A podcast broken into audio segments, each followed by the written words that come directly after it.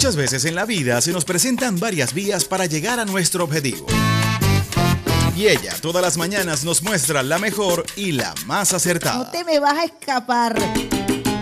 Decidida. Derrotamos al diablo en la calle. Espiritual. Con la bendición del comandante eterno, del comandante supremo de la revolución bolivariana, Hugo Rafael Chávez Frías. Y sin pelos en la lengua. No vamos a permitir bochinche. Quien se coma la luz, muchachos, ¿qué pasa? Isbemar Jiménez nos dará las herramientas precisas para tomar una... Nosotros sí estamos muy claros. Vía alterna. Sobre todo en la mañana. Todos los lunes, miércoles y viernes, desde las 6 y 30 de la mañana, nos nutrirá con análisis y con el toque tropical que la caracteriza. Besitos de coco con piña, qué rico. Vía Alterna. Vía Alterna. Transmitido por Salsa Caribe 102.3 FM y el Sistema Radio Nacional de Venezuela. Con Vía Alterna. Recorriendo la patria. Quítate de la vía Perico,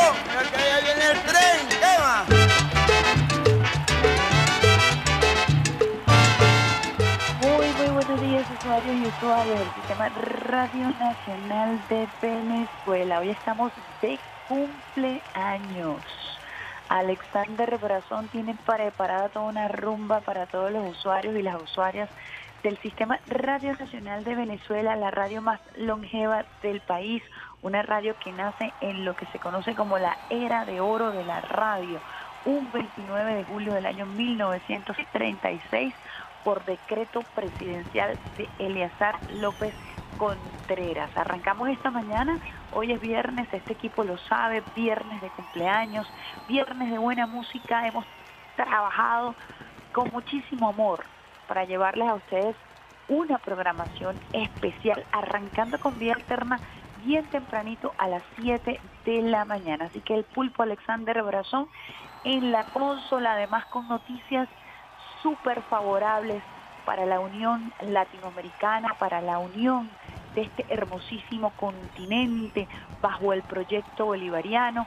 Nos acompaña también en la sede del Sistema Radio Nacional de Venezuela, que hoy está de cumpleaños, Miguel Garrido, quien ha dado una batalla durísima esta semana con programaciones especiales, contenidos, transmisiones. Así que nuestro apoyo, reconocimiento a Miguel Garrido, a Peter Carrión, uno de los más longevos de Radio Nacional de Venezuela, quien además hizo su tesis acerca de la historia de Radio Nacional de Venezuela y conoce al detalle cuál ha sido la evolución de esta, la radio más longeva del país. Y quien les habla, Isbemar Jiménez, orgullosa de formar parte de este equipo desde el año 2002 cuando Desiree Santos Amadal y la licenciada Elena Salcedo me llamaron para formar parte de este glorioso equipo, de esta gloriosa familia del Sistema Radio Nacional de Venezuela. A ella les agradezco la oportunidad que me han dado de tener esta experiencia de vida trabajando en esta radio que es un sentimiento nacional. Como siempre, esperando contar con la bendición de Dios, con la bendición del comandante eterno, el comandante supremo de la Revolución Bolivariana, quien el día de ayer estuvo cumpliendo 68 años. Nosotros siempre esperamos contar con la bendición de Dios y del comandante eterno, quien se encuentra con su llamarada eterna desde el cuartel 4 de febrero, cuartel de la montaña, escoltado por la gloriosa Milicia Nacional Bolivariana y por millones de venezolanos y venezolanas, quienes todos los días ratificamos nuestro juramento de lealtad. Hablamos de lealtad, hablamos de Eliezer Reinaldo Otaiza Castillo, el comandante Otaiza Castillo, ejemplo de lealtad absoluta al comandante Chávez, al pueblo, a la constitución de la República Bolivariana de Venezuela, lealtad absoluta como soldado, a la Fuerza Armada Nacional Bolivariana, lealtad absoluta al presidente obrero y chavista Nicolás Maduro Moros. Eliezer Otaiza también formó parte de Radio Nacional de Venezuela, allí desarrolló y fue el pionero del programa con todos los hierros, un programa que arrancaba eh, bien tarde en la noche, 10 de la noche hasta las 12, 1 de la madrugada, con un horario inédito en Radio Nacional de Venezuela. También tuvo el primer em, programa deportivo, Sanidad Deportiva, que se desarrolló también en los estudios de RNB Informativa, así que también él forma parte de esta hermosa y guerrera familia. Nosotros eh, les recordamos a los usuarios y usuarias que estamos transmitiendo desde Caracas, cuna del Libertador, Reina del Guaraira, Repano, a esta hora amanece parcialmente nublada.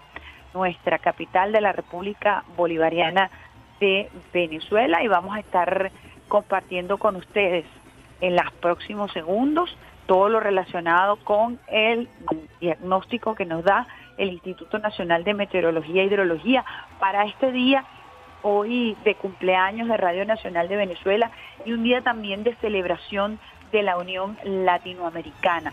Un día de celebración porque ayer se encontraron en nuestro territorio el canciller de la República Bolivariana de Venezuela y el canciller de la República de Colombia para iniciar una nueva etapa, una etapa en función del legado de El Libertador, que no es otra cosa sino el legado de la Unión. Importantísimo encuentro que vamos a reseñar de inmediato porque es la noticia no solamente más importante del día, es la noticia, una de las noticias más relevantes de los últimos tiempos con un impacto en el continente todavía de dimensiones no cuantificables. Venezuela y Colombia reafirmaron este jueves su voluntad de normalizar las relaciones bilaterales entre ambas naciones una vez que tome posesión como presidente de la nación neogranadina Gustavo Petro el próximo 7 de agosto. En declaraciones transmitidas por Venezolana de Televisión y por el Sistema Bolivariano de Comunicación e Información, el ministro para Relaciones Exteriores de Venezuela, Carlos Faría, detalló que esta medida se hará efectiva de manera inmediata.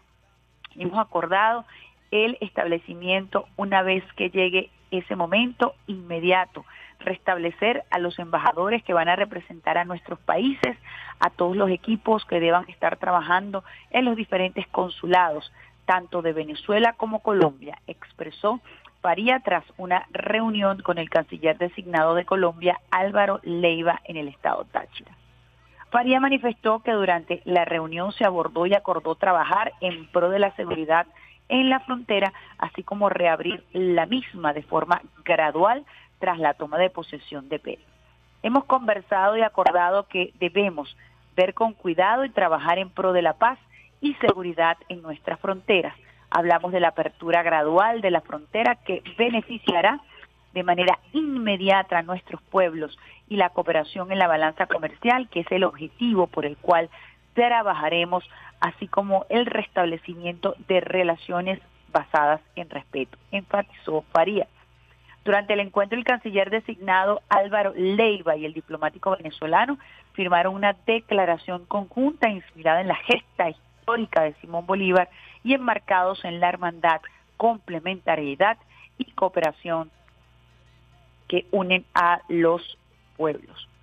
Los cancilleres expresaron la voluntad de trabajar para avanzar en una agenda de normalización gradual de relaciones binacionales a partir del próximo 7 de agosto con el nombramiento de embajadores y demás funcionarios diplomáticos. Refiere la declaración conjunta leída por Leiva. Asimismo, se acordó la ratificación y disposición de consolidar los lazos de amistad y cooperación con revisión de todos los temas de interés binacional, así como hacer esfuerzos conjuntos para garantizar la seguridad y paz en ambas fronteras. De igual forma, expresaron agradecimiento a la presencia del representante adjunto del secretario general de la misión de verificación de las Naciones Unidas en Colombia, Raúl Rosende, en la primera e histórica reunión. Finalmente acordaron respaldar el diálogo a favor de la construcción de caminos de paz y respeto y entendimiento mutuo con pleno reconocimiento de las capacidades complementarias. El canciller designado por el presidente Petro fue recibido en el salón, en el salón Ligia Montoya del Palacio de los Leones de la Gobernación del Estado Táchira. El pasado 25 de junio, el presidente Petro designó a Álvaro Leiva Durán como su ministro para Relaciones Exteriores tras obtener el pasado 19 de junio la victoria electoral con 11.292.758 millones de votos. Petro reiteró su deseo de normalizar las relaciones con Venezuela con miras a coayudar el desarrollo económico de la región. Por su parte, el presidente de la República Bolivariana de Venezuela, Nicolás Maduro, ha realizado llamados a la sociedad colombiana y venezolana para la búsqueda de una nueva etapa de relaciones en cooperación entre ambas naciones caribeñas. Información que teníamos que llevarle a ustedes a primera hora porque forma parte también de nuestra celebración, una celebración de reencuentro entre pueblos hermanos, una celebración que se da en el marco de una nueva era para la América Latina en función de este concepto hermoso de la patria grande, cuando estamos celebrando los 200 años del primer encuentro entre Bolívar y San Martín, toda la gloria de nuestros héroes y de nuestras heroínas que derramaron su sangre precisamente para la construcción de esta hermosa patria grande que ayer arranca con una nueva etapa, una nueva etapa de consolidación de la paz, de la cooperación mutua entre Venezuela y Colombia. Así que motivo de celebración para nosotros los venezolanos, para los colombo-venezolanos, que son millones, y para esta hermosísima patria grande. Nosotros arrancamos, por supuesto, este aniversario número 86 y les voy a explicar un poquito de qué se trata esta primera parte, esta primera celebración. Ayer tuvimos el privilegio y el honor de arrancar la programación especial dedicada al cumpleaños 68 del comandante Chávez. Hoy arrancamos esta programación especial a propósito de los 86 años de Radio Nacional de Venezuela. ¿Y cómo va a ser este programa? Este programa va a ser un poco diferente a lo que estamos acostumbrados, a la música que estamos acostumbrados, porque nos vamos a dedicar a contextualizar qué se escuchaba en los años 30, en los años 40 en las radios. ¿Cómo era la radio para el momento? La época de oro de la radio, la época de la telenovela mexicana, de la radionovela, la época del bolero, la época del cine, del cambio del cine mudo al cine sonoro. Eso estaba ocurriendo en el mundo de las comunicaciones, en el mundo del espectáculo y por supuesto que Radio Nacional de Venezuela irrumpe en este, en este mundo así, con esa fuerza de la mano de ese decreto presidencial y nosotros vamos a estar compartiendo con ustedes qué es lo que se escuchaba, cuál era la música que se escuchaba para el año en que fue fundada Radio Nacional de Venezuela, que además fue creada como una gran productora, fue creada como espacios para el surgimiento del Teatro Nacional. Todo eso lo vamos a estar conversando con ustedes, usuarios y usuarias del Sistema Radio Nacional de Venezuela. Así que la música va a estar enfocada precisamente en ese contexto para que ustedes conozcan más o menos qué era lo que se estaba escuchando al momento del surgimiento de Radio Nacional de Venezuela, por allá, ese 29 de julio del año 1936. ¿Qué era lo que estaba pasando en la radio en Venezuela y en el mundo? Para eso, por supuesto, vamos a llevarles a ustedes eh, un temita musical, no sin antes eh, recordarles cuál va a ser el eh, pronóstico del tiempo para arrancar la mañana, como es con el pie izquierdo y con la mano en el corazón. Preparados para hoy, viernes 29 de julio, situación general, línea de inestabilidad en los niveles bajos de la troposfera, desplazándose sobre occidente y la onda tropical número 23 llegando a nuestro territorio esequivo.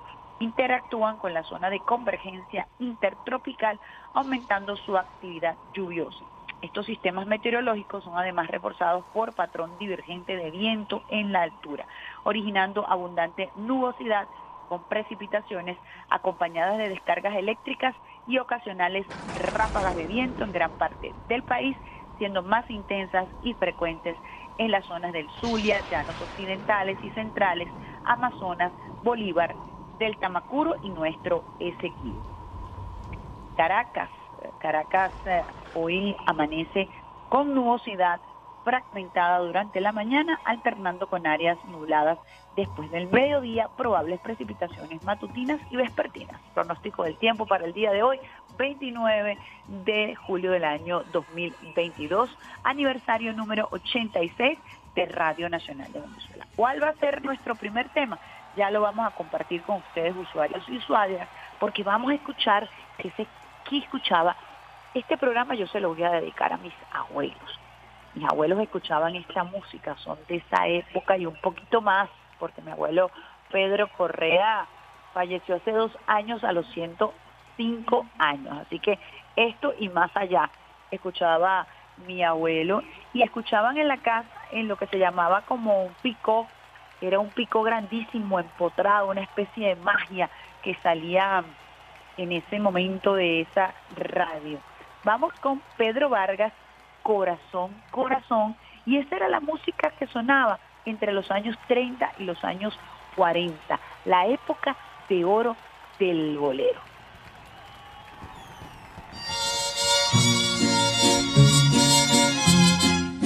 Ay, corazón lindo. Corazón, corazón, no me quieras matar, corazón. Es inútil dejar de quererte, ya no puedo vivir sin tu amor. No me digas que voy a perderte, no me quieras matar, corazón yo que diera por no recordarte, yo que diera por no ser de ti. Pero el día que te dije te quiero, te di mi cariño y no supe de mí. Corazón, corazón, no me quieras matar, corazón. Corazón, corazón no me quieras matar, corazón. Si has pensado dejar mi cariño, recuerda el camino donde te encontré. Si has pensado cambiar tu destino, recuerda un poquito quién te hizo mujer. Si después de sentir tu pasado, me miras de frente y me dices adiós. Te diré con el alma en la mano que puedes quedarte porque yo me voy.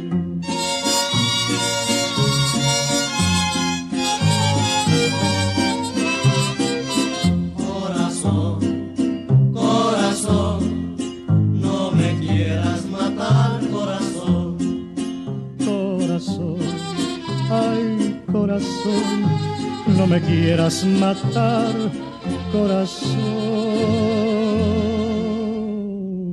Si has pensado dejar mi cariño, recuerda el camino donde te encontré.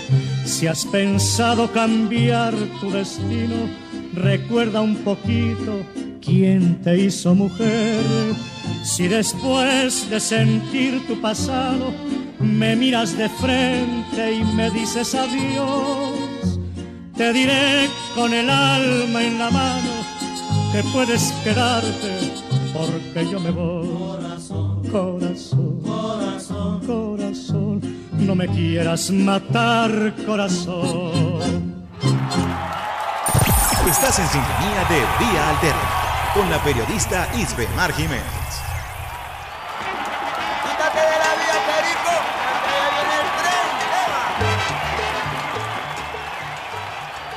Corazón, corazón, Pedro Vargas, letra de Agustín Lara, la época de oro de la radio. Pedro Vargas como actor participó en más de 70 películas. ¿Y ustedes saben qué, qué canción inmortalizó? Las Mañanitas, Alexander Brazón. Las mañanitas comenzaron a sonar en esa época de oro y se convirtieron en un clásico de la serenata para cantar cumpleaños y hoy por hoy, de, eh, aún cuando busca un mariachi para celebrar cumpleaños, ese es un tema que no puede faltar. Ese tema se dio a conocer a través de las radios. Y en la radio venezolana sonaba muchísimo a propósito de quién era este personaje Pedro Vargas, Agustín Lara, y vamos a estar hablando muchísimo de la influencia del bolero, de Agustín Lara, de la radio, de la radionovela, durante este programa que vamos a dedicar precisamente a eso, a la radio, a su historia, a lo que fue, a lo que es y a lo que se está construyendo en este momento. Les recordamos entonces a los usuarios y usuarias de Radio Nacional de Venezuela que fue creada el 29 de julio de 1936 por decreto presidencial de Eleazar López Contreras. Su primera em- emisión fue en diciembre de ese año desde el Palacio de Miraflores y tenía por nombre Radio Difusora Nacional de Venezuela y salía al aire por la frecuencia 630 de amplitud moderada. En 1941 contaba con una unidad móvil y equipos de transmisión modernos. Para 1946 usaba un transmisor de 2 kilovatios. En 1945 la emisora es adscrita a la Dirección de Cultura del Ministerio de Educación. En aquel año la estación poseía una orquesta sinfónica, grupos de cámara, solistas y un teatro experimental. En 1946 el Teatro Nacional es acondicionado como estudio de radio difusora nacional de Venezuela. El horario de transmisión era de 11 de la mañana a 2 de la tarde y desde las 5 de la tarde hasta las 11 de la, de la noche.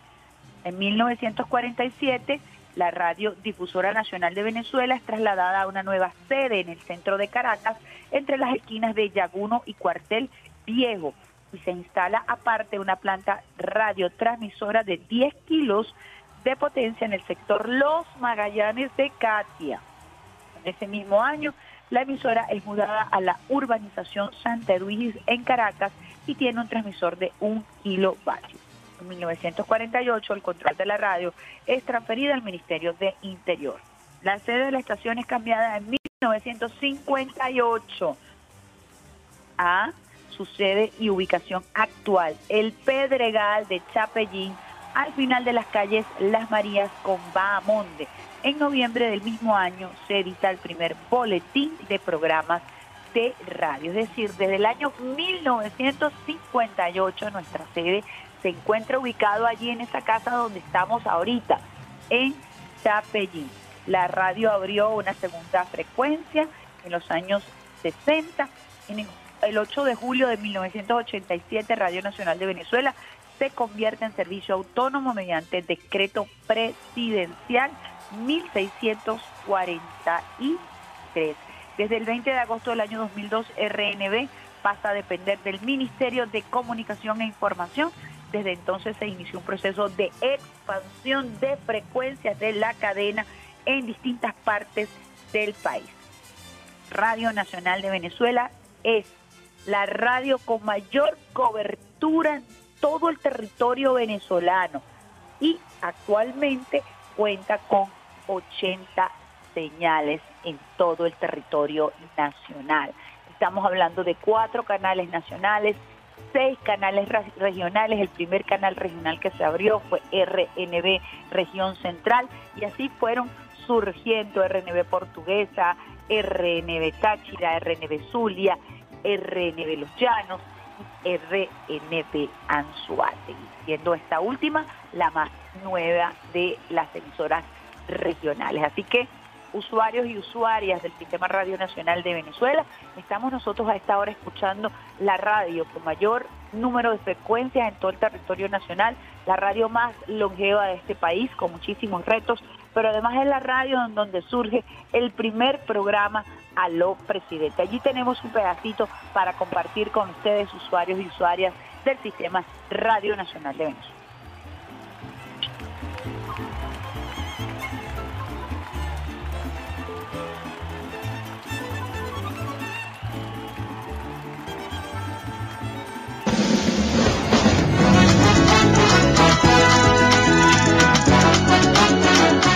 ¿Qué tal? Amigas y amigos, les habla Ramón Guárate. En esta oportunidad para enviarles un abrazo a mis buenos amigos de Radio Nacional de Venezuela. Y el motivo de este mensaje es para recordarles que el 23 de mayo de 1999 se transmitió el primer programa de Aló Presidente, el cual yo fui el locutor anunciador de ese programa, con Teresa Maniglia y el comandante Hugo Chávez Frías.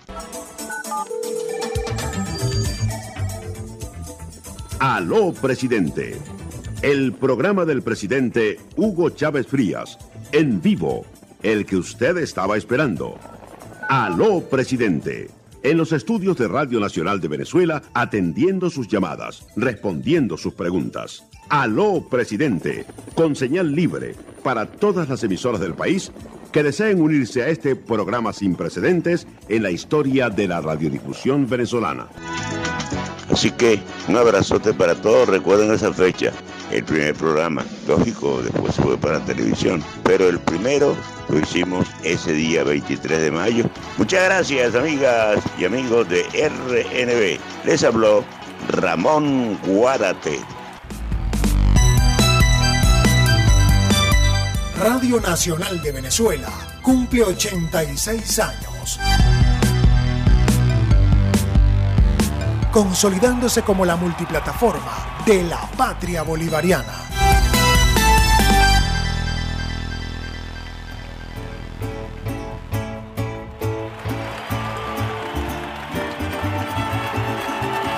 ¿Qué pasó ahí? Bueno, ahí se conoce audio, ahí nosotros estamos trabajando en función, evidentemente, de esa extraordinaria noticia de nuestras relaciones con Colombia y Venezuela. Y de allí partimos esta celebración del Sistema Radio Nacional de Venezuela, 86 años, lo hacemos con el cumpleaños del comandante eterno, el comandante Hugo Chávez, 68 años. Y lo hacemos con la celebración de ese encuentro entre, nuestros cancilleres de Colombia y Venezuela para la paz para el reencuentro de los pueblos, para la Unión Latinoamericana. Así estamos celebrando nosotros nuestros 86 años aquí en el Sistema Radio Nacional de Venezuela. Otro hito, otro ícono.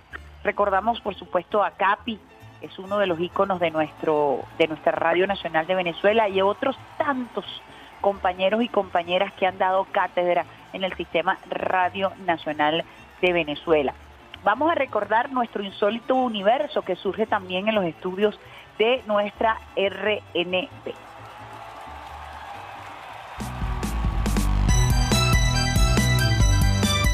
Radio Nacional de Venezuela cumple 86 años.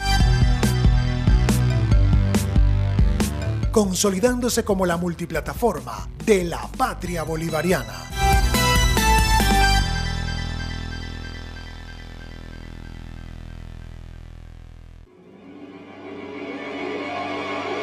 El Sistema Radio Nacional de Venezuela te invita a escuchar Nuestro Insólito Universo. Caracas, año 1887. El reloj de catedral marca las 11 y 30 de la noche y el doctor Diego Bautista Urbaneja se ha quedado trabajando hasta tarde en su despacho de la Casa Amarilla entre las esquinas de Monjas y Principal. Descubre un sinfín de historias insólitas que te sorprenderán. De lunes a domingo, dos emisiones diarias, 5 y 50 de la tarde y 12 y 10 de la madrugada. Nuestro insólito universo. Nuestro insólito universo. Todos los días por Radio Nacional de Venezuela, la señal que recorre la patria.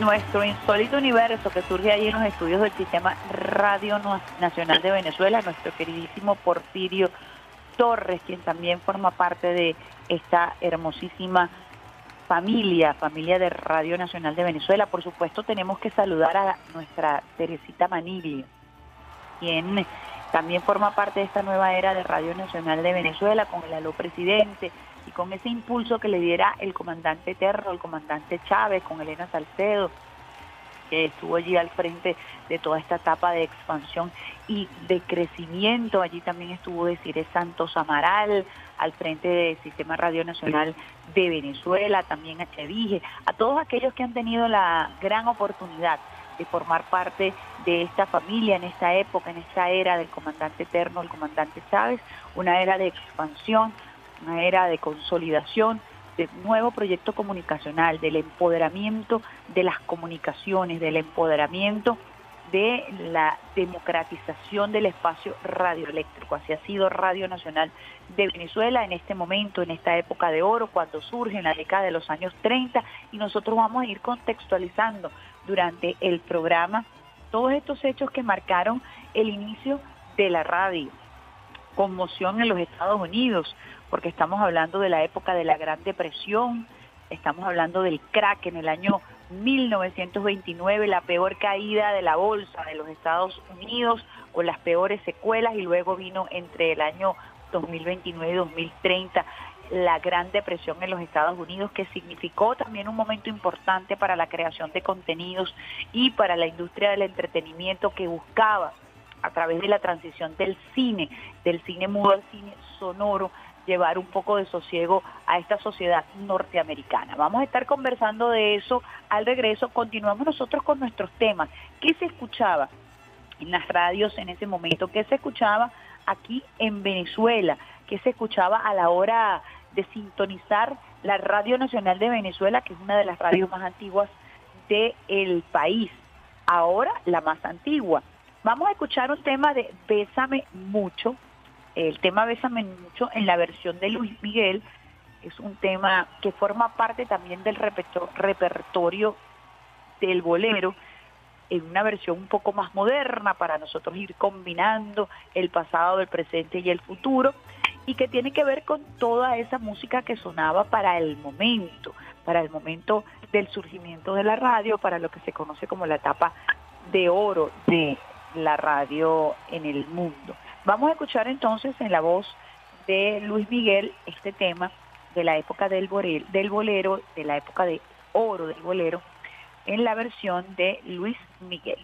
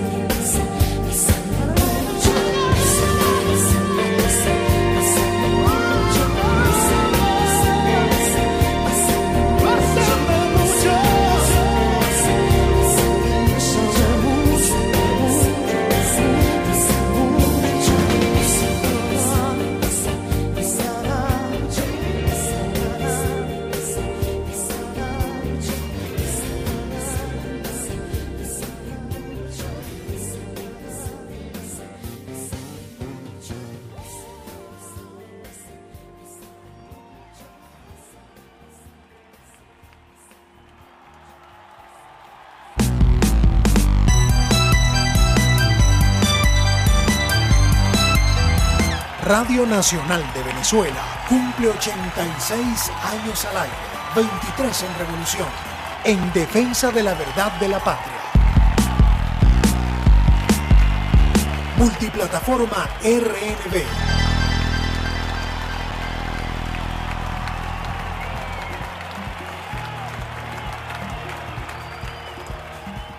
...86 años, 23 en revolución. Estábamos escuchando un bolero que es un clásico, Bésame mucho. La historia de este bolero es sumamente interesante porque surge precisamente de la radiodifusión de la época. Y es que una pianista muy reconocida de origen mexicano, Consuelo Velázquez, ella compuso ese tema y no estaba muy bien visto que una mujer en esa época compusiera temas dedicados al amor y mucho menos tocara en el piano, eh, luego de ser reconocida como una virtuosa de este instrumento, ese tema musical. Ella decide presentarlo en una famosa eh, emisora de, la, de radio de la mano de Rivera Conde y es profundamente criticada por la sociedad de la época al atreverse a tocar un tema que hablara del amor, de la pasión, Bésame mucho. En el año 1941, en un programa mexicano de radio conocido como La Hora Azul, Emilio Tuero Cubillas, un famoso exponente del bolero, entona por primera vez el tema que compusiera esta famosa pianista Consuelo Velázquez.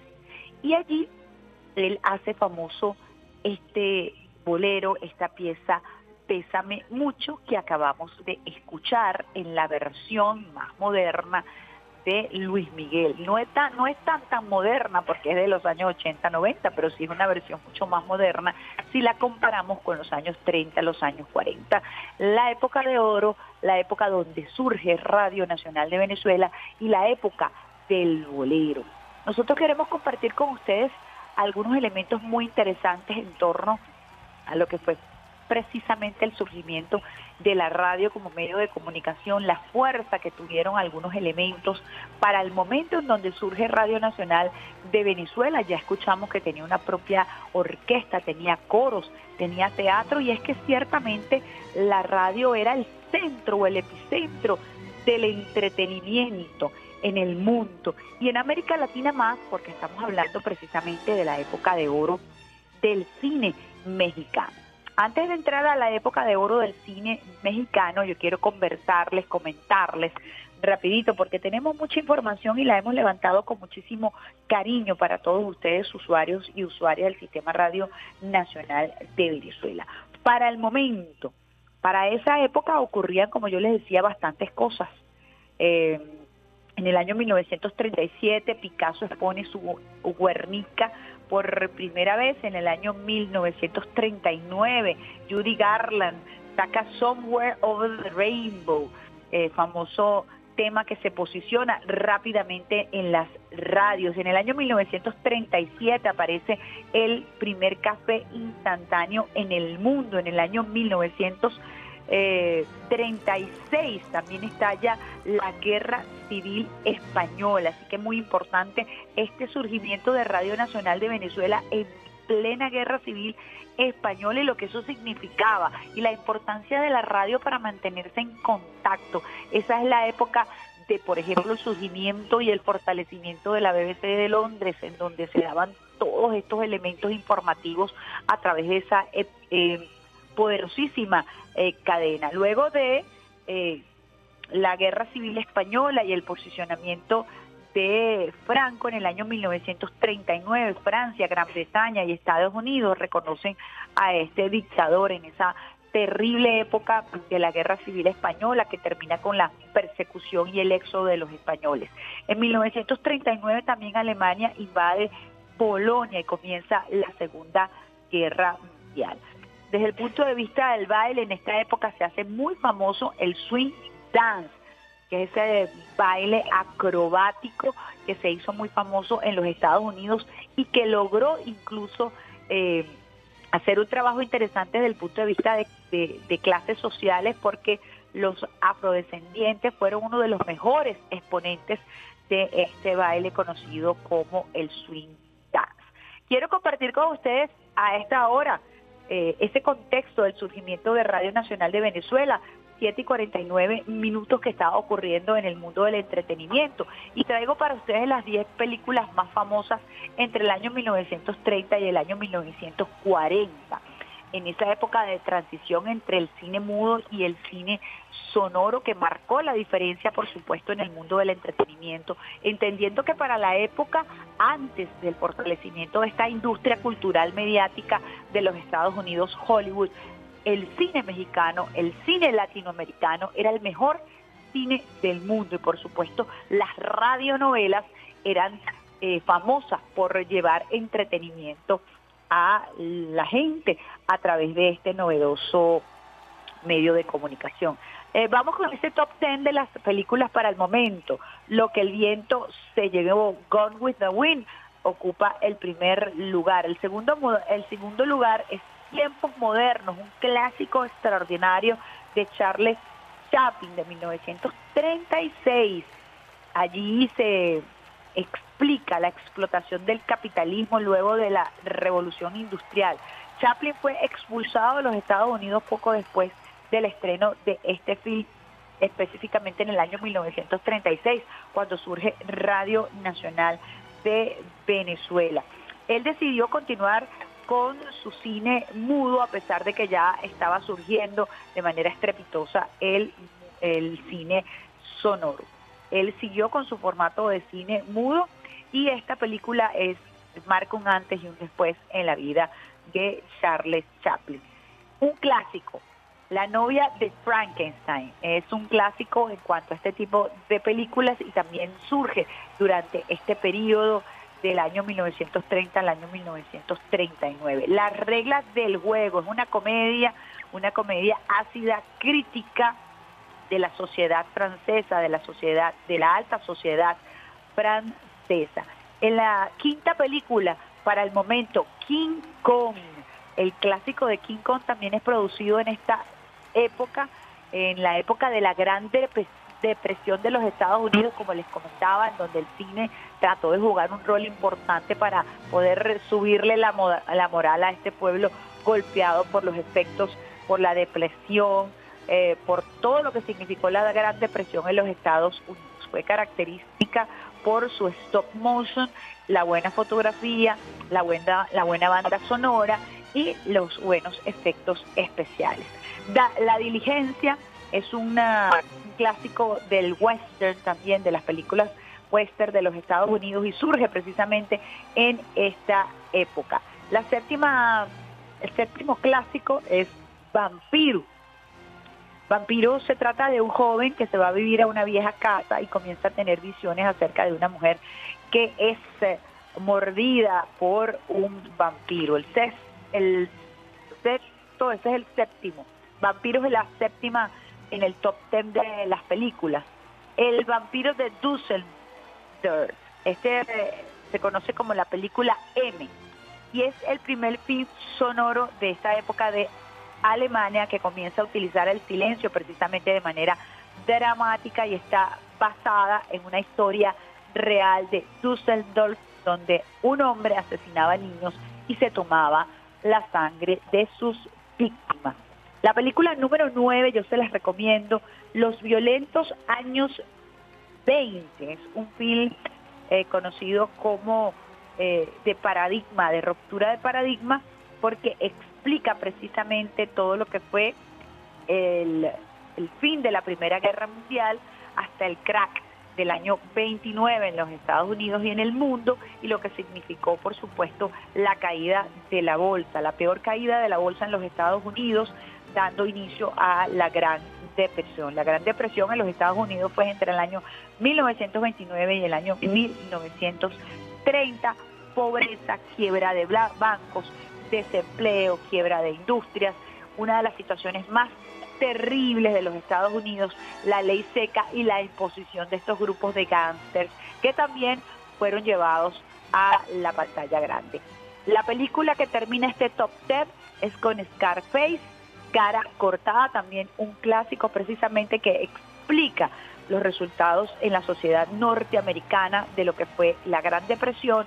Y estamos hablando de un clásico del mal llamado cine negro, que no es otra cosa que el cine que según estos criterios mostraba la vida de los gángsters, las eh, actuaciones de estos grupos de mafiosos, específicamente hablaban de la mafia italiana y eh, mostraba de manera explícita la violencia que se dio. Hay un remake de esta película de Scarface en el año 1983, protagonizada por Al Pacino, con el director excelso Brian De Palma. Un poco entonces para que se entienda cómo estaba el mundo, cómo estaba el mundo del entretenimiento, cuáles eran las películas famosas para ese momento. Son las 7 y 54 minutos compartiendo con ustedes el contexto del mundo del entretenimiento para la época, para el año 1939, para el año 1936 específicamente hablando, cuando surge la Radio Nacional de Venezuela. Vamos nosotros con un temita musical a esta hora, 7 y 55 minutos. Lo vamos a hacer con un tema que también estaba sonando muchísimo en la época, que tiene que ver además con esta época de oro del cine del cine mexicano y les voy a contar la historia después de este tema, La quiero a morir, en la versión de Camilo VI. Seguro que muchas personas no saben eh, cuál es la historia de este tema, que ha sido uno de los temas más versionados de la historia musical. Vamos con La quiero a morir en la voz de Camilo VI y al regreso les cuento de qué se trata este tema.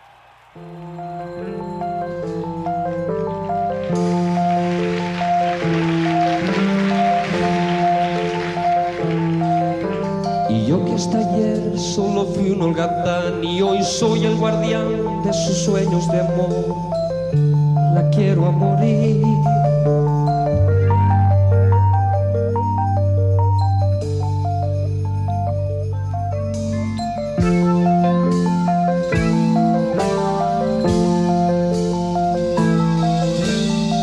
Hasta ayer solo fui un holgatán y hoy soy el guardián de sus sueños de amor la quiero a morir.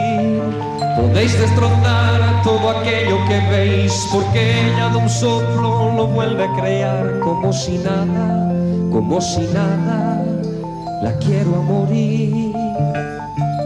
Ella borra las horas de cada reloj y me enseña a pintar transparente el dolor con su sonrisa.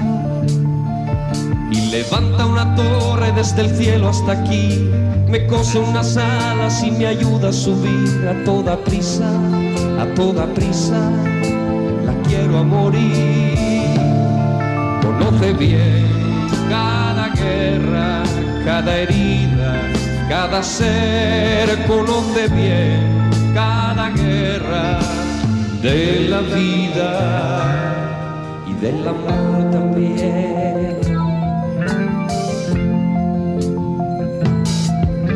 dibuja un paisaje y me lo hace vivir. En un bosque de lápiz se apodera de mí. La quiero a morir y me atrapa en un lazo que no aprieta jamás, como un hilo de seda que no puedo soltar. No quiero soltar, no quiero soltar, la quiero a morir. Cuando trepo sus ojos me enfrento al mar, dos espejos de agua encerrada en cristal. La quiero a morir. Solo puedo sentarme, solo puedo charlar, solo puedo enredarme, solo puedo aceptar ser solo suyo, ser solo suyo. La quiero a morir. Conoce bien cada guerra, cada herida cada ser conoce bien cada guerra de la vida del amor también. Y yo que hasta ayer solo fui un holgazán y hoy soy el guardián de sus sueños de amor. La quiero a morir. Podéis destrozar todo aquello que veis, porque ella de un solo lo vuelve a crear como si nada, como si nada, la quiero a morir.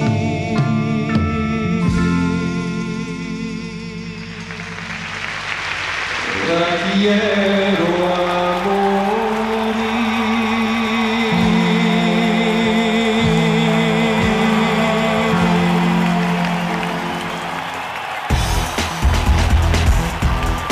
emisora del Estado más antigua del país está de aniversario. Radio Nacional de Venezuela, 86 años, 23 en revolución. Información, opinión, música, la combinación perfecta para ti. Multiplataforma RNB. Seguimos siendo la señal que recorre la patria.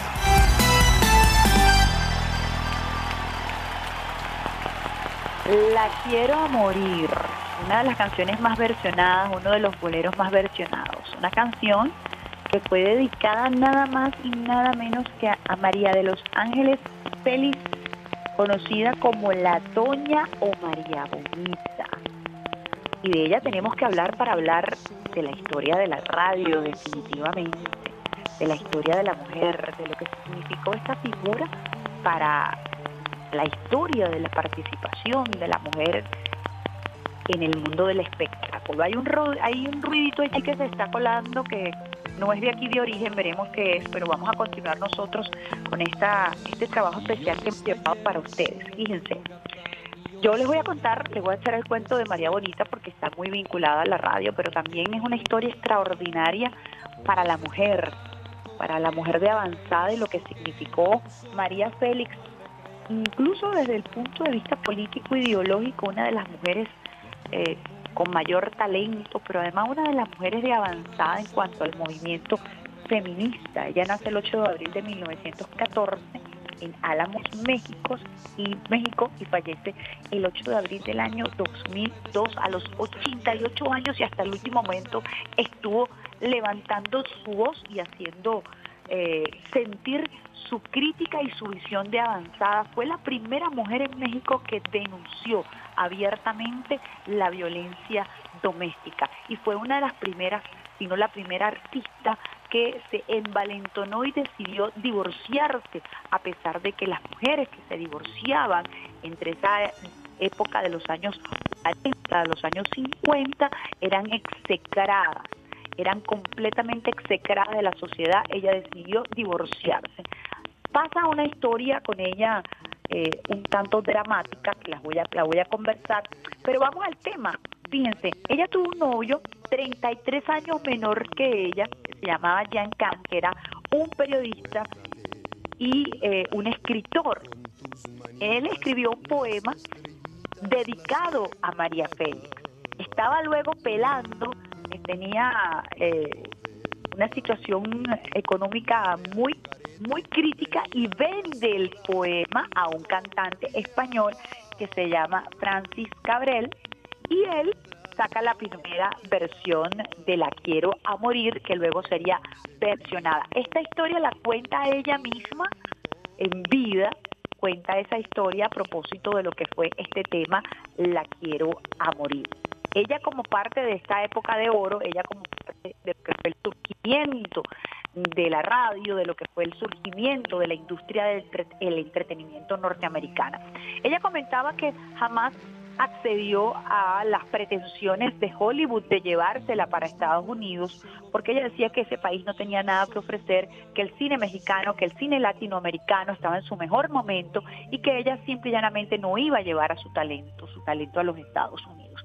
Una mujer que se casa por primera vez en eh, el año 1934 con Enrique Álvarez y ella tiene su hijo con él, un hombre poderoso mientras ella apenas estaba eh, empezando a dar sus primeros pasos como artista, como, como, como mujer del espectáculo. Él le quita a su hijo, le quita a su hijo, le arrebata a su hijo y ella jura que en algún momento iba a tener el poder suficiente como para retornar, para que su hijo retornara. Ciertamente luego se casa con Agustín Lara, este famoso compositor que eh, dedica muchísimos temas a ella, empezando precisamente por María Bonita, que es un clásico del bolero, y ella cuando está casada con Agustín Lara, mueve todos los recursos y recupera a su hijo Enrique, quien también se convertiría después en actor. Eh, en el año 1943 ella interpreta Doña Bárbara y es el clásico, por supuesto, de Rómulo Gallegos que ella logra universalizar y de allí viene el nombre de la Doña. Es la versión quizás más importante que se haya hecho de Doña Bárbara, que la convierte en un ícono de América Latina y que por supuesto trata de eh, perfilar un poco aquella mujer de carácter fuerte que se atreve a rechazar las propuestas de Hollywood. Y en el año 1936, fíjense ustedes, por primera vez, siendo muy jovencita, ella denuncia el machismo. Dijo, cuando seamos la mayoría, vamos a comenzar a mandar. Cuídense mucho que viene la revancha de las mujeres. Esto fue el escándalo del siglo en la sociedad mexicana. Una mujer que se, que se calificó a sí misma como eh, capaz de tener una relación abierta tanto con hombres como mujeres. Y hay un impacto muy importante que tiene que ver con la lucha de María Félix, la doña, en, la lucha feminista y que eh, rompió paradigmas también y fue que ella en esa época dio la batalla por un salario justo para las mujeres. Fue la mejor pagada en toda la industria del cine. Logró ganar más que Pedro Infante y que Jorge Negrete. Una historia que quería compartir con ustedes que me parece muy interesante, que tiene que ver precisamente con los años 30.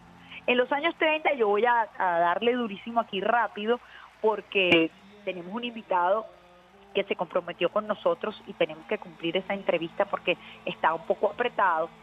Los años 30, en los años 30 llega la radio novela a Venezuela, por primera vez con Broadcasting Central Caracas y eran espacios de, de 20 a 30 minutos de dramáticos, que luego se conocieron como las radionovelas.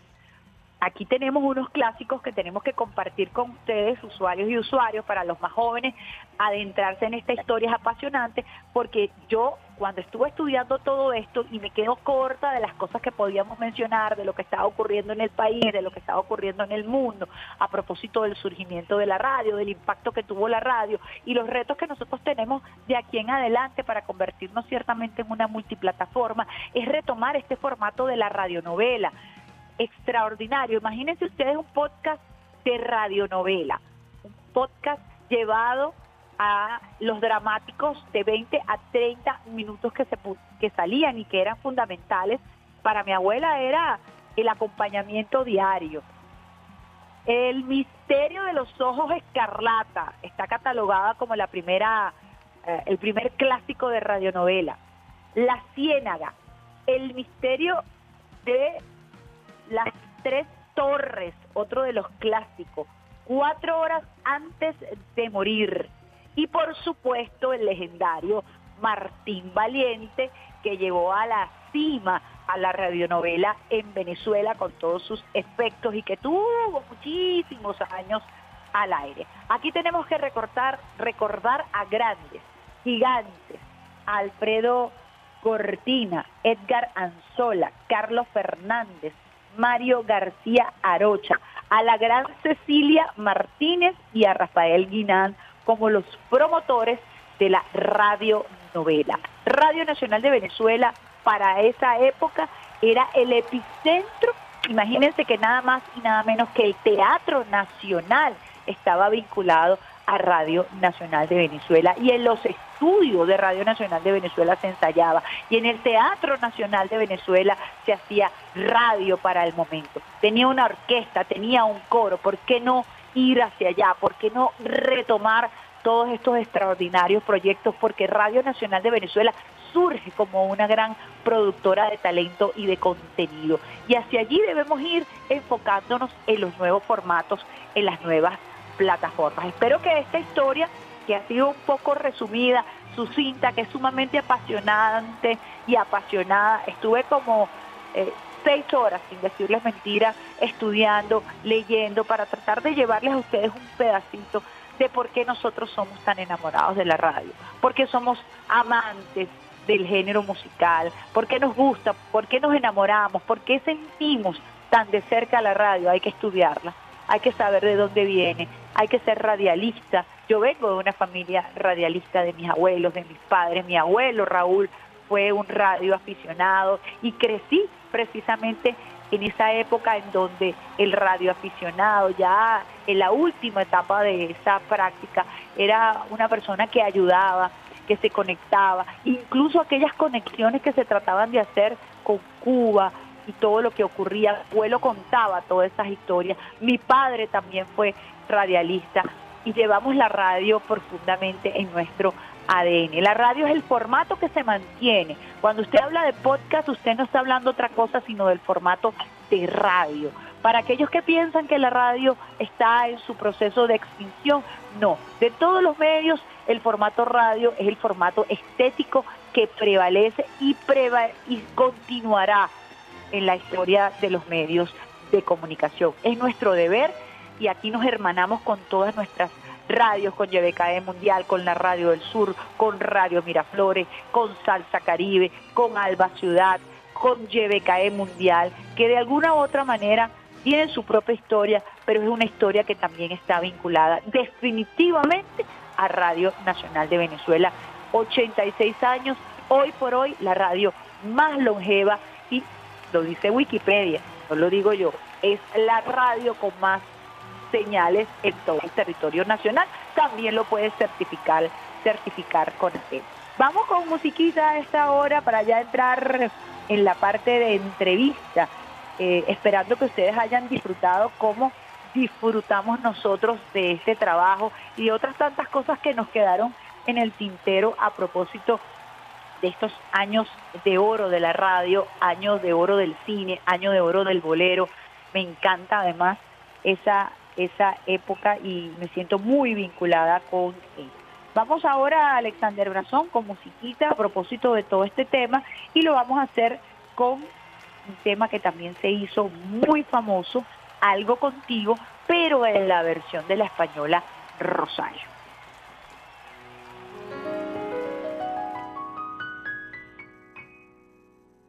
No hace falta que te diga que me muero por tener algo contigo.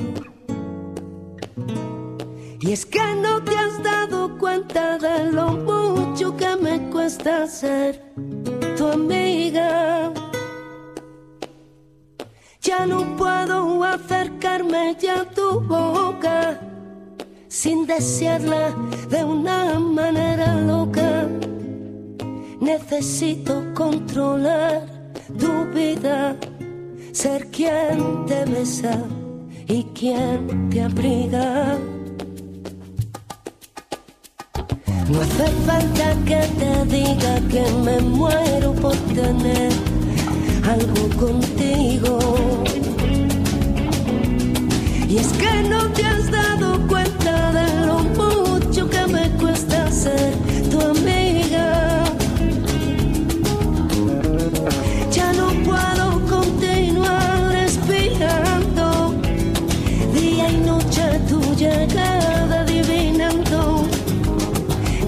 Sé con qué inocente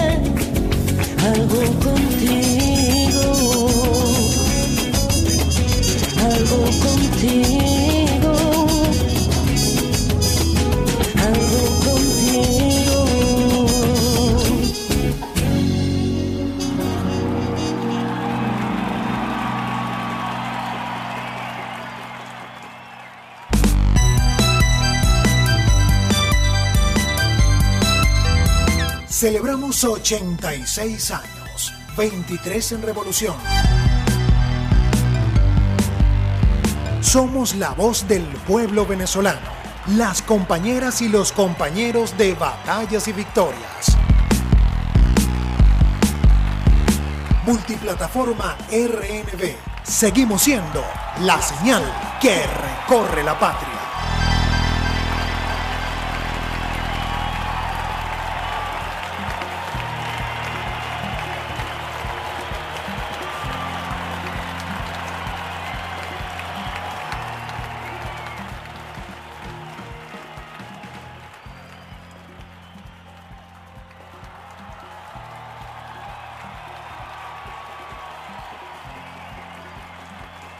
86 años, nada más y nada menos que escuchando la música, la época de oro del bolero para contextualizar, para quienes todavía a lo mejor no conocen esa historia, nosotros la traemos, la compartimos con ustedes y versionamos esos temas para acercarlos un poquito más a las nuevas generaciones.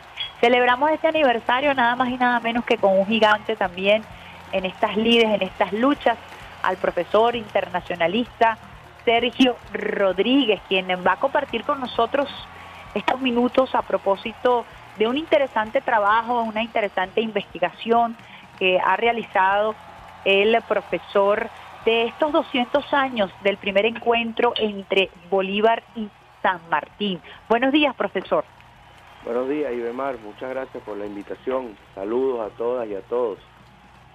Profesor, muy interesados estamos además en escucharle hablar de ese apasionado trabajo, esta compilación que usted viene haciendo a propósito de estos 200 años del encuentro de estos dos gigantes. Una historia que ciertamente, como lo exigiera el presidente Nicolás Maduro Moros, tiene muchísimas aristas que compartir con el pueblo de Venezuela. Yo quisiera que compartiera eh, en, en, estos minutos que nos ha concedido gentilmente un poco de lo que es esa experiencia y lo que significa para el proyecto de la patria grande estudiar a través de cartas lo que fue ese encuentro íntimo entre estos dos gigantes. Bueno, Ibemar, yo eh, el día del evento, cuando me tocó participar en el coloquio, eh, yo decía que a mí me parecía que ese encuentro es la, piedra fundacional de la integración latinoamericana. Eh, más allá de, escritos previos, de discursos, de, eh, en términos de, de que es la primera cumbre, llamaríamos en términos de hoy, es la primera cumbre porque se reunían dos jefes de Estado. Y ahí tenían una serie de puntos de vista que, que, conversaron, que negociaron, pero en los dos estaba como primer móvil de su interés lograr la definitiva independencia. Todavía quedaban tropas españolas en el Perú y ese fue el, el, centro de la discusión, cómo eh, juntar fuerzas, cómo juntar esfuerzos para producir eh, la definitiva derrota de, los españoles en, América del Sur. Hay que decir sí que eh, Bolívar y San Martín no llegaron a este encuentro en, en igualdad de condiciones. Es verdad sí que ambos tuvieron que superar gigantescas dificultades, obstáculos de todo tipo, de tipo político, de tipo material, eh, de tipo logístico, de, de, la propia organización del ejército y también de las incomprensiones, incluso de algunos patriotas que, que no entendían por qué una vez consumada la independencia de, de Venezuela, Bolívar tenía que salir con un ejército a, a otras tierras. Lo mismo ocurrió con, con San Martín. Él, él, hizo lo propio, ya la, la, la, la, independencia argentina o del Río de la Plata, como se llamaba entonces, se había consolidado y sin embargo San Martín entendió lo mismo que Bolívar, de que no, mientras no se derrotara eh, al ejército español eh, que tenía en Lima, en, en el virreinato del Perú, su último bastión, la independencia no iba a ser total. Y eso hizo que, que desde el sur San Martín y desde el norte Bolívar avanzaran eh, hasta, hasta producir este encuentro. Pero Bolívar, Bolívar venía, Bolívar era jefe de Estado, era el presidente de Colombia, venía de las victorias en Boyacá, en Carabobo, en Junín, en, en perdón, en, en Pichincha. Eh, y con, con, el apoyo del Estado colombiano eh, para, para continuar con la, con, la gesta de la, de la independencia. Pero no era el caso de San Martín. A San Martín el, el, el gobierno del Río de la Plata le había retirado la ayuda, eh, la seguía ayudando el gobierno de Chile, pero pero el líder chileno Bernardo Higgins se encontraba en dificultades políticas internas, lo cual también había mermado la ayuda. En Lima San Martín fue sujeto de todo tipo de incomprensiones de la oligarquía limeña que era que, era era proclive a, los españoles, seguía siendo proclive a la monarquía y un sector de ella más por intereses propios que por interés de la independencia eh, apoyaba pero indirectamente. Entonces eh, eh, llegan a este encuentro Bolívar en condiciones de, mucha fortaleza y San Martín en condiciones de debilidad tanta debilidad que después del encuentro él regresa a Lima y, eh, renuncia a todos sus cargos y se retira, mientras que Bolívar continúa la gesta de la independencia que se va a concretar dos años después eh, en, el, en, en Ayacucho. Fíjese, profesor, que ese análisis que se hace es muy interesante porque también habla de la grandeza de estos dos hombres que en medio de sus propias realidades eh, logran vencer cualquier obstáculo para encontrarse. Porque ese encuentro, estamos hablando de la especulación, pero sería eh, casualidad o precisamente producto de las presiones que ellos decidieran encontrarse en privado sin ningún tipo de, testigos. ¿Cuál es la evaluación eh, que pudiera usted hacer? Eh, a propósito de todas estas presiones y ese contexto que usted narra, de dos hombres, de dos gigantes encontrarse eh, uno eh, frente al otro sin ningún tipo de testigo. Mira, es propio de los jefes de Estado tener reuniones privadas, tampoco es algo, uh -huh. eh, es algo extraño. Yo recuerdo a mí que me tuve la suerte de trabajar con el comandante Chávez precisamente como director de Relaciones Internacionales de la Presidencia y acompañarlo en varias reuniones con jefes de Estado, tanto en el exterior como en Venezuela. Eh, había reuniones privadas en las que nadie participaba y, y en la, de las que nadie sabía que conversaban. Uh -huh. o sea, él, cuando íbamos a Cuba, él se, se, se encerraba con Fidel y hablaban horas y horas y todos esperábamos afuera eh, y después no había ningún comentario. Evidentemente se discutían niveles de, se, discutían cosas de nivel estratégico eh, o se estaban gestando ideas que, que no era no era todavía posible eh, intercambiar o, o, dar instrucciones. después había había una fase sí en la que habían participábamos las delegaciones. en este caso eh, yo creo que tú eres muy acertada en el análisis cuando dices que eh, esta situación previa que yo narré puede haber sido el móvil que los haya llevado a ellos a, a, a que esta reunión, a esta, este encuentro haya sido totalmente privado.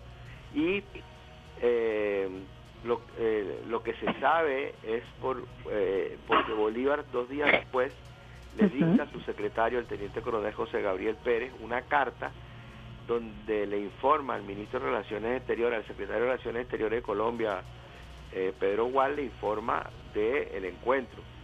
Y ese, eso podríamos decir que una fuente directa porque es, eh, es, eh, es una carta carta que le dicta personalmente el libertador a, a, a José Gabriel Pérez. Y también ese mismo día, 29 de julio, justo fíjate, hoy estamos conmemorando 200 años de esa carta, eh, le escribe Bolívar a, Santander y a Sucre, le escribe dos cartas. Y de ahí también podemos extraer algunos elementos eh, de análisis. Mm, pero después de eso, se ha, hay, ha habido mucho espacio para la elucubración, incluso cartas apócrifas, documentos falsos para llevar una serie de comentarios que ponen el énfasis en la diferencia, en el conflicto, que, que, era normal que tuvieran diferencias. Eh, tenían una formación distinta, un origen de clase distinto, eh, una historia de vida distinta, eh, un pensamiento filosófico distinto. Entonces era normal que tuvieran diferencias, pero lo unían su afán y su amor y su esfuerzo por la, por la libertad, por la, por la independencia. Y, lo que se extrae de estas cartas y también de dos cartas que escribe posteriormente el general San Martín mucho tiempo mucho tiempo después una al general Miller y, otra al mariscal peruano Ramón Castilla eh, 20 años después em, da a conocer que en ellos no privó ninguna no primó perdón ninguna rivalidad ni, ni el afán de ponerse el uno por encima del otro. Eh, todo eso son elucubraciones eh, de, historiadores del pasado que, que ponen, eh, que tienen un afán nacionalista extremo por encima del afán de ellos que era internacionalista. El esfuerzo de ellos, la prueba está en que se reúnen en el Bolívar venezolano, colombiano, y, San Martín Río Platense se reúnen en un tercer país, se reúnen en Guayaquil. Eh, y, a Guayaquil lo lleva una, una estela de victorias, de, de luchas, de, de, batallas victoriosas, de países independizados. Entonces, si ellos hubieran querido, eh, si ellos hubieran tenido un afán nacionalista, se quedan en sus países. Bolívar después de Carabobo podía dedicarse a ser presidente de Venezuela y vivir de la gloria que ya había conquistado en ese momento sin embargo, y, sin embargo no entendió que no, no era posible mientras hubiera españoles, la, españoles en América la, independencia peligraba. Entonces, yo, yo creo que también el hecho de que, de que San Martín en Perú se encontraba en una situación de debilidad extrema, eh, y como él mismo dice en una carta posterior, unos años después a, a su edecán Tomás Guido le dice, eh, le habla del utiliza el padre eh, la palabra chismorrerío, creo que es la palabra exacta que utiliza. Entonces, yo quiero que yo creo que se quisieron guarecer de cualquier tipo de chisme, de interpretación, de locuración, eh, a tal punto que Bolívar después le dicta esa carta a José Gabriel Pérez para, para Pedro Gual, pero no hay ninguna, en estos días no hay ninguna carta o ningún documento de San Martín eh, que relate lo que conversó con, Bolívar o los acuerdos a los que llegaron. Eh, todo eso se produce eh, muchos años después. Fíjese, profesor, que usted durante el coloquio y en esta conversación además nos permite a nosotros nutrirnos un poco, quizás, o dar destellos de, la, de las personalidades, de los contextos. Sin embargo, allí hubo una decisión fundamental que tuvo que ver con la consolidación de la independencia y que es una decisión que toman ambos, evidentemente, aunque no sea explícita, pero sí, aunque no sea de palabra, pero sí se concreta, y es el tema de la completa liberación del Perú. Y, y allí juega un rol fundamental el desprendimiento de, San Martín y usted hablaba a propósito de lo rancia que era la sociedad peruana y la necesidad y la urgencia de que estos dos grandes hombres se pusieran de acuerdo en el destino definitivo de lo que era este reducto de la colonia española, ¿no? Claro, como decía antes, eh, San Martín ya no tenía apoyo de su gobierno, el Río de la Plata, el apoyo de Chile era, se había mermado por los problemas que tenía aquí y, y en Perú tampoco gozaba de mucha popularidad entre la, sociedad limeña. Entonces, en ese contexto, San Martín entiende que la única alternativa que tiene eh, para dar continuidad a su proyecto político, a su proyecto de vida, que era el de la independencia, era recurrir a Bolívar. Él sabía que Bolívar eh, eh, está en una situación distinta. Eh, y y él, él, él les decía que el encuentro se produce en julio, pero hay un primer intento en enero. En enero eh, San Martín le escribe a Bolívar para decirle que va a viajar eh, a, a Guayaquil para, para encontrarse con él.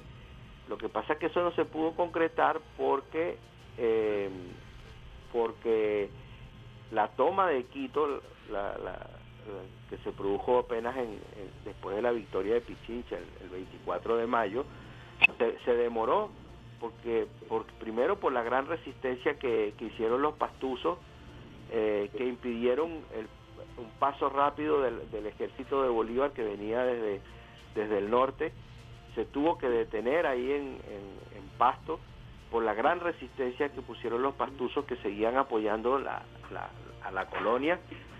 Eh, eh, fue una, una cosa encomiable, ¿no? lamentablemente en, en favor de, del colonialismo, pero el propio Bolívar reconoce y reconoce al jefe español, al coronel Basilio García, hasta que se produce la, la batalla de, de Bomboná primero, que permite eh, que Bolívar avance hacia el sur de, lo que hoy es, eh, perdón, hacia el norte de lo que hoy es Ecuador, eh, y generar condiciones para atacar Quito, lo cual, lo cual no fue necesaria la, la, presencia de Bolívar porque la batalla de, Pichincha la dirigió el, general Sucre. Eso se produce el 24 de mayo, entonces ahora ya con Quito liberado, Guayaquil era, era independiente desde el, desde, el, desde el 9 de octubre del año 1820, cuando había declarado su independencia como provincia. Entonces se crean las condiciones para, para, para el encuentro. Pero el elemento clave de análisis es precisamente ese, que no llegan en igualdad de condiciones.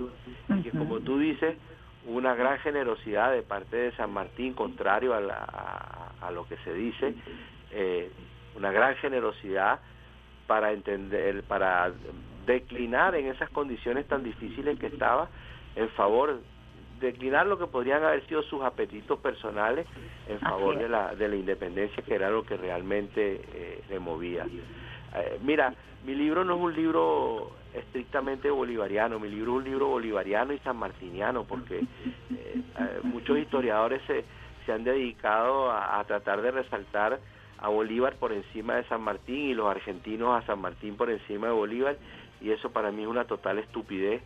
Yo creo que ambos, independientemente de las diferencias políticas que tenían, hicieron una- la contribución más grande que se había podido hacer para la libertad y la independencia de América.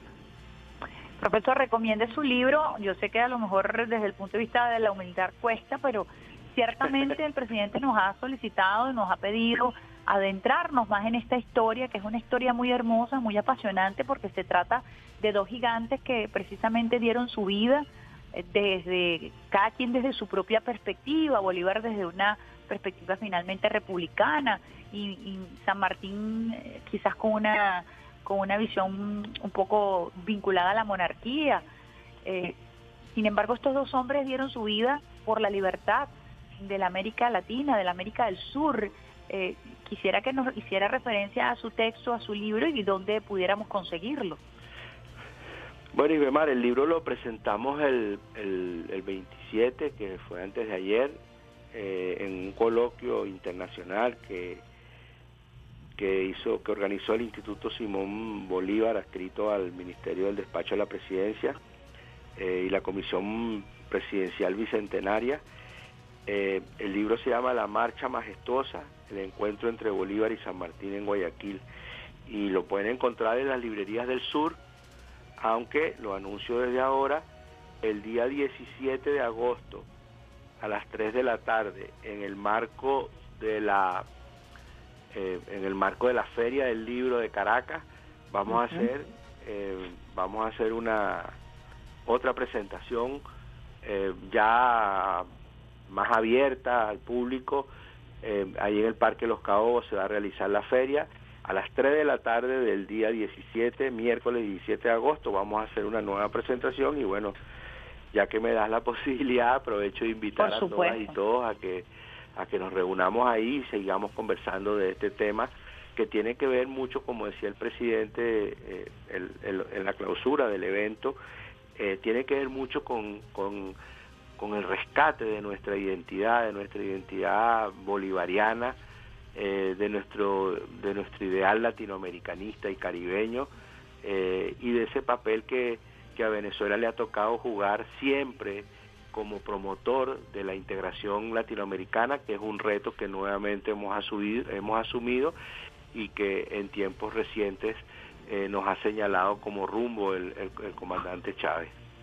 ¿Nos puede repetir de nuevo el nombre del libro que me están aquí preguntando a través de las redes sociales, por Se llama La Marcha Majestuosa. Se La llama La Marcha Marcha Majestuosa porque eso es eso es una frase de, de- del Libertador. Eh, deja ver si la si la consigo el, el- el- aquí dice mira es una eh, eh, es una frase del Libertador en, en la Carta de Jamaica él dice, luego que seamos fuertes bajo los auspicios de una nación liberal que nos preste su protección, se nos verá de acuerdo cultivar las virtudes y los talentos que conducen a la gloria. Entonces seguiremos la marcha majestuosa hacia las grandes prosperidades a que está destinada la América Meridional. Entonces de esa frase de la Carta de Jamaica del Libertador, yo tomé el título del libro, La Marcha Majestuosa, el encuentro entre Bolívar y San Martín en Guayaquil. Y ¿Cuánto tiempo le tomó hacerlo, del profesor? ¿Ah? ¿Cuánto tiempo le tomó compilar, hacer la, el, el libro? ¿Cuál fue su inspiración? Bueno, em, mira, Ibemar, la verdad que escribir es corto, lo que es largo es la investigación. Exacto. Yo, yo me demoré en escribir este libro aproximadamente ocho meses, pero la investigación es de dos años por lo menos, o dos, A tres eso me años referí. tal vez, Eh, de, de, de- de hacer, de recopilar información, de leer, de buscar, de, buscar eh, información, eh, es, muy, es muy larga. Este es una, Mira, yo diría que este, es- esto, además de toda la significación que tiene, es como, eh, quería como cumplir un, un compromiso con mi profesor de Historia de las Relaciones Internacionales de Venezuela en la Escuela de Estudios Internacionales, lamentablemente fallecido, el, el profesor Ferrer Vargas, que, que nos enseñaba precisamente a amar a Venezuela, a descubrir su historia, eh, pero precisamente él era un profesor de relaciones internacionales y yo soy internacionalista también, entonces es una búsqueda no desde la perspectiva histórica, no con la metodología de la historia, sino con la perspectiva y la metodología de las relaciones internacionales. Eh, entonces, también el libro es un homenaje al, al- profesor Ferrer Vargas, eh, que me inspiró eh, a, a esto, a investigar, que, a estudiar, a, a- dar a conocer la, la investigación de, de las relaciones internacionales en la historia de Venezuela. Este es el tercer libro, eh, Ibemar. El primero es sobre Bolívar e Irving, también publicado en, el año 18, Ujú. en el bicentenario del encuentro entre Bolívar y el diplomático norteamericano Juan Bautista Irving. El segundo es del año 2020, también otra fecha bicentenaria, que fue el encuentro entre Bolívar eh, y el general Morillo después de la firma de los tratados de armisticio y regularización de la guerra. Y ahora, eh, bueno, esta, esta nueva obra que da continuidad eh, a, a ese trabajo. Mire, profesor, nosotros queremos invitar a los usuarios y las usuarios de Radio Nacional de Venezuela eh, también para que puedan leer su artículo que se encuentra en el portal web de Radio Nacional de Venezuela que usted mm, nos envió y que nosotros orgullosamente además compartimos siempre con los usuarios y usuarias. Agradecemos que además usted tenga la gentileza de compartir con nosotros su capacidad pedagógica y nosotros tenemos este texto, el encuentro de Bolívar y San Martín en Guayaquil, pilar fundacional de la integración latinoamericana, está en nuestro portal web rnb.gov.be para quienes también quieran eh, profundizar un poquito a través de, esta, de este artículo que eh, nos presenta el profesor internacionalista Sergio Rodríguez. Mar, también, eh, disculpa que te interrumpa. Fíjate que eh, el presidente Maduro tomó la decisión de eh, divulgar el libro por, por redes. Así es. Entonces él recomendó que el, que el libro, o sea, que todos tienen acceso por al, al libro, también lo pueden buscar. Eh, el propio presidente lo subió, así que así que lo, lo, podemos buscar en las redes sociales del presidente y lo podemos compartir y así lo vamos a hacer porque además es muy propicio en este momento que vive América Latina y como usted lo acaba de decir, Venezuela siempre ha sido y será promotora de la integración. Para muestra un botón lo que ocurrió ayer entre los cancilleres de Venezuela y el canciller recién nombrado por el presidente electo Gustavo Petro, Leiva, a propósito de esa integración tan necesaria, esa cooperación tan necesaria entre dos pueblos hermanos, No sé si viste, Venezuela y Colombia. No sé si viste el logo del evento de ayer. Muy bonito. Claro. Donde se juntan mapa. las dos banderas, amarilla, azul y roja, las dos, eh, en el espacio geográfico que ocupan Venezuela y Colombia. Me pareció una, un, un detalle muy, muy hermoso. De, que quizás pasó por debajo de la mesa. Yo lo coloqué en mis redes sociales eh, porque allí estaban estaban puestos todos los micrófonos y me llamó profundamente la atención, además lo bien que encajaban los mapas, porque en definitiva estamos hablando de la Gran Colombia, de esa, de esa patria hermosa que Bolívar soñó, soñó y que también Mar- San Martín eh, contribuyó a que ese proyecto se diera en su momento histórico. Muchísimas gracias, profesor, de verdad, por compartir con nosotros. No, gracias a ti, Bismar, muchas gracias. Siempre es un, honor y un, agrado poder intercambiar contigo y con todas las compañeras y compañeros, todas las hermanas y hermanos que nos escuchan. Siempre nosotros a disposición y agradecidos porque usted es un gran colaborador y un gran maestro para los usuarios y las usuarias del Sistema Radio Nacional de Venezuela. Entonces invitamos a nuestra gente el 17 de agosto a las 3 de la tarde a la presentación del libro allí en el Parque Los Caobos a propósito de la Feria Internacional del Libro. Un gran abrazo, profesor Sergio Gracias, Rodríguez. Saludos a ti, un abrazo para ti también y para todas y todos.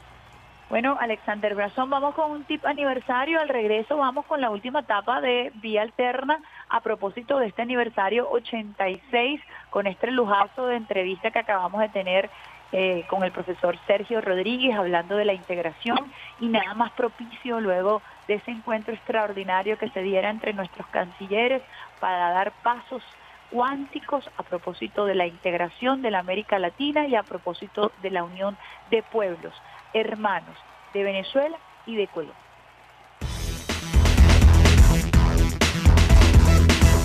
RNB Región Central, RNB Anzuate, RNB Los Llanos, RNB Portuguesa, RNB Táchira y RNB Zulia siguen acompañando al bravo pueblo venezolano. RNB, 86 años, 23 en revolución, la señal que recorre la patria, multiplataforma RNB.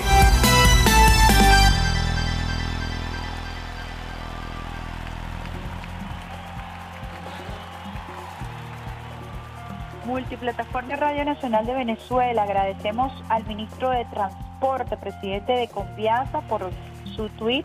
Lo compartimos. Ramón Celestino Velázquez Araguayán, 86 años comunicando un medio valioso para la revolución bolivariana. Mis felicitaciones a todos sus trabajadores y trabajadoras. Sigan transmitiendo información veraz y oportuna. Feliz aniversario Radio Nacional de Venezuela, Ramón Celestino Velázquez Araguayán, ministro de Transporte y presidente de Conviasa, nos envía este mensaje a través de sus redes sociales. Tenemos también un audio que nos envía Francisco Ameliar a propósito del aniversario. Vamos a compartirlo con usted. Saludos, le habla Francisco Ameliach. Quiero felicitar a todos los integrantes, los que laboran en Radio Nacional de Venezuela, a su presidenta Isbemar Jiménez por este aniversario número 86 de la radio. La radio es muy importante en Venezuela porque es un instrumento para ejercer la soberanía nacional. En este tiempo de guerra cognitiva es un instrumento de defensa contra la guerra que nos quiere imponer el imperio para dominar nuestras mentes y usurpar nuestro imaginario colectivo. la radio es un instrumento para la resistencia. Bueno, felicitaciones a todas y a todos los radioescuchas de Radio Nacional de Venezuela. Nosotros venceremos. Y acabamos nosotros de recibir un mensaje del presidente Nicolás Maduro Moros. Envío mis saludos y felicitaciones al equipo de RNB Informativa por sus 86 años de trayectoria. Hoy más que nunca Venezuela necesita de profesionales comprometidos con la ética y la verdad del pueblo.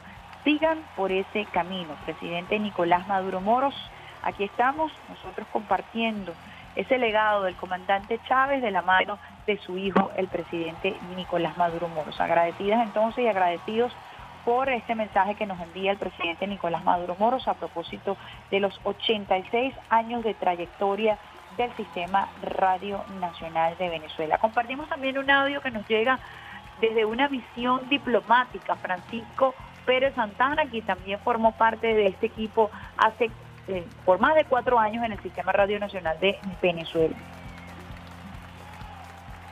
Hola, soy Francisco Pérez, jefe de la misión diplomática de la República Bolivariana de Venezuela en San Vicente y las Granadinas.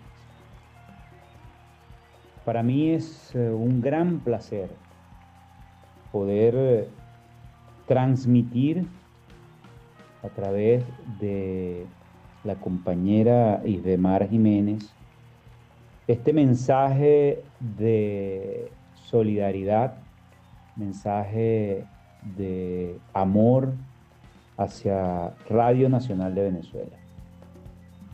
Radio Nacional de Venezuela fue la radio que me abrió las puertas en, el cual, en la cual estuve aproximadamente unos cuatro o cinco años llevando un trabajo, llevando mi amor hacia la revolución a través del programa La Noticia Final.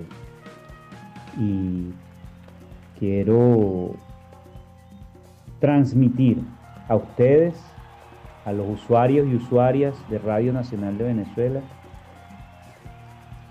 todo mi afecto, todo mi amor y todo mi respeto a quienes hacen posible que Radio Nacional llegue a todos los rincones del país pero también a los que Radio Nacional llega, porque sin ellos es imposible que la radio exista. La radio es el instrumento para más directo para poder llevar la información a cada uno de los usuarios. En todas partes del mundo existen radios las radios han proliferado eh, tanto que, bueno, asumieron, el formato fue asumido por, el, por uh, la tecnología, la nueva tecnología, y ahora encontramos radios en streaming, encontramos esto que se llama podcast. Eh. Por lo tanto, eh, yo creo que la radio nunca desaparecerá y la Radio Nacional de Venezuela eh, jamás, jamás va a desaparecer. Así que eh, muchas felicidades y un fuerte abrazo para todas y todos ustedes. Hasta pronto. Gracias a nuestro querido Francisco Pérez. Aquí hemos recibido felicitaciones de nuestro compañero Alejandro de IBKE Mundial, quien además montó un flyer extraordinario, bonito, que vamos a compartir a través de las redes sociales. a Desiree Santos Amaral, quien también nos envía abrazos, a Patricia Villegas, quien también gentilmente ha colocado un flyer a propósito del aniversario de Radio Nacional de Venezuela, a Mercedes Tacín desde Ciudad eh, Caracas, Adriana Hidalgo, nuestra queridísima compañera de Red TV, un gran abrazo por esas felicitaciones que nos hacen llegar a través de WhatsApp.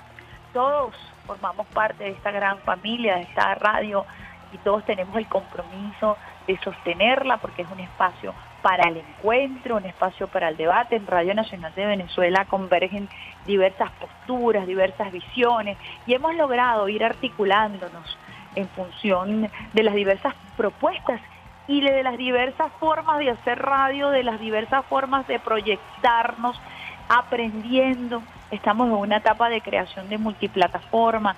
Agradezco muchísimo al equipo digital, a Emma Lindo, a todo el equipo que forma parte de las redes sociales, a Rafaela Romero que a esta hora, una mujer que también ha dado su vida por muchísimos años para trabajar en diversas áreas de Radio Nacional de Venezuela, al equipo de prensa, al personal de mantenimiento, al personal de seguridad, a los choferes, al personal técnico, al personal de ingeniería que hace posible eh, en, estos tiempos eh, poder continuar a la colaboración infinita de nuestro equipo de Red TV que forma parte de Radio Nacional de Venezuela, el equipo de administración, de talento humano, que hacen posible el sostenimiento administrativo, a nuestros canales, a nuestro canal juvenil, Gabriela Ibarra, a, a, la unidad de producción e investigación, a todo el equipo que lidera nuestro don Gerardo, Gerardo Flores, que de inmediato vienen a compartir conjuntamente con Bercere Piñango parte de esta programación especial, a tantos y tantos, Ana María Hernández, a Hindu Ander, que tienen tantos años trabajando también en Radio Nacional de Venezuela. Tenemos que agradecer, por supuesto, a todos aquellos nuevos talentos que se han incorporado para trabajar en la construcción de una nueva plataforma con una visión mucho más integral al proceso de adaptación que ha surgido en prensa y el proceso de adaptación, lo decía a través de la multiplataforma. Este año estrenamos un nuevo portal web, este año estamos trabajando en Telegram, este año estamos trabajando en TikTok.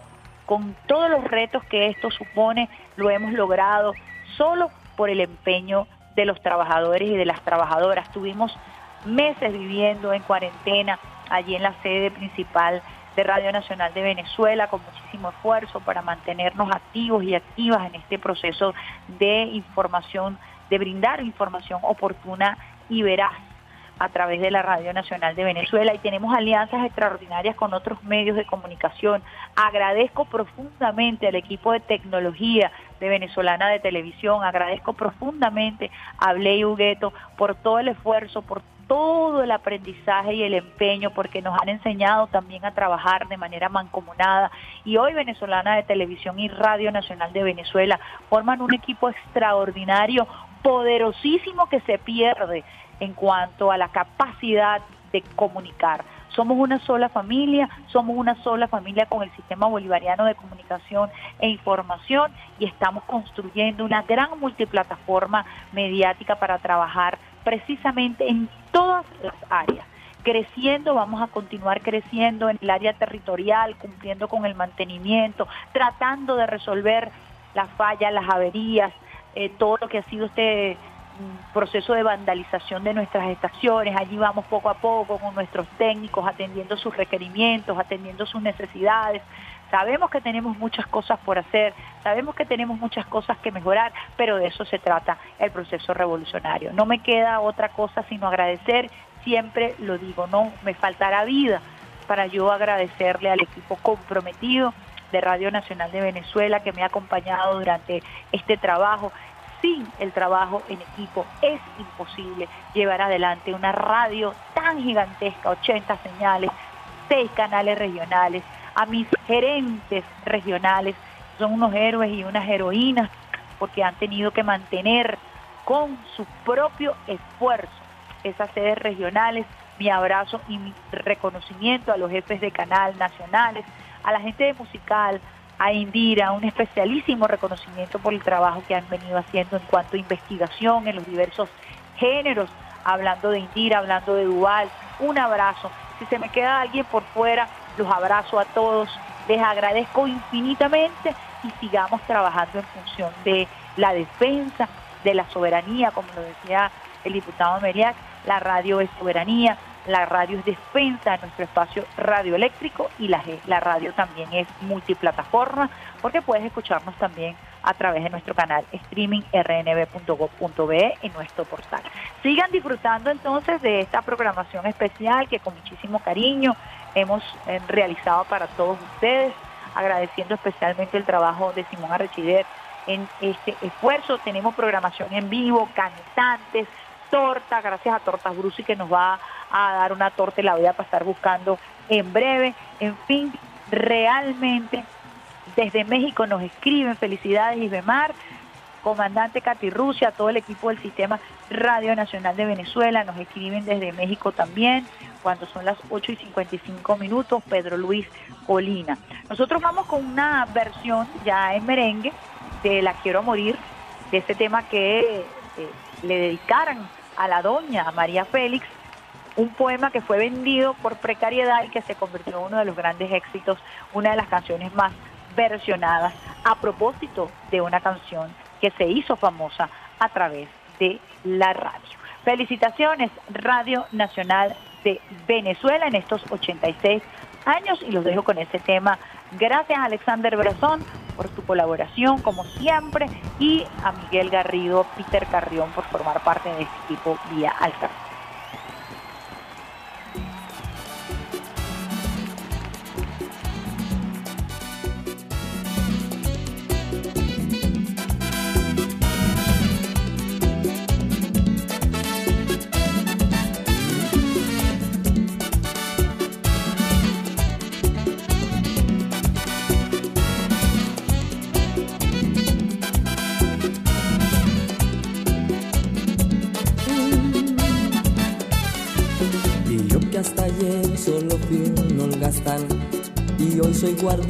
Sus sueños de amor, la quiero a morir. Puede destrozar todo aquello que ve, porque ella de un soplo lo vuelve a crear, como si nada, como si nada, la quiero a morir. Ella para las horas de cada reloj y me ayuda a pintar transparente el dolor con su sonrisa. Y levanta una torre desde el cielo hasta aquí y me cose unas alas y me ayuda a subir a toda prisa, a toda prisa. La quiero a morir. Conoce bien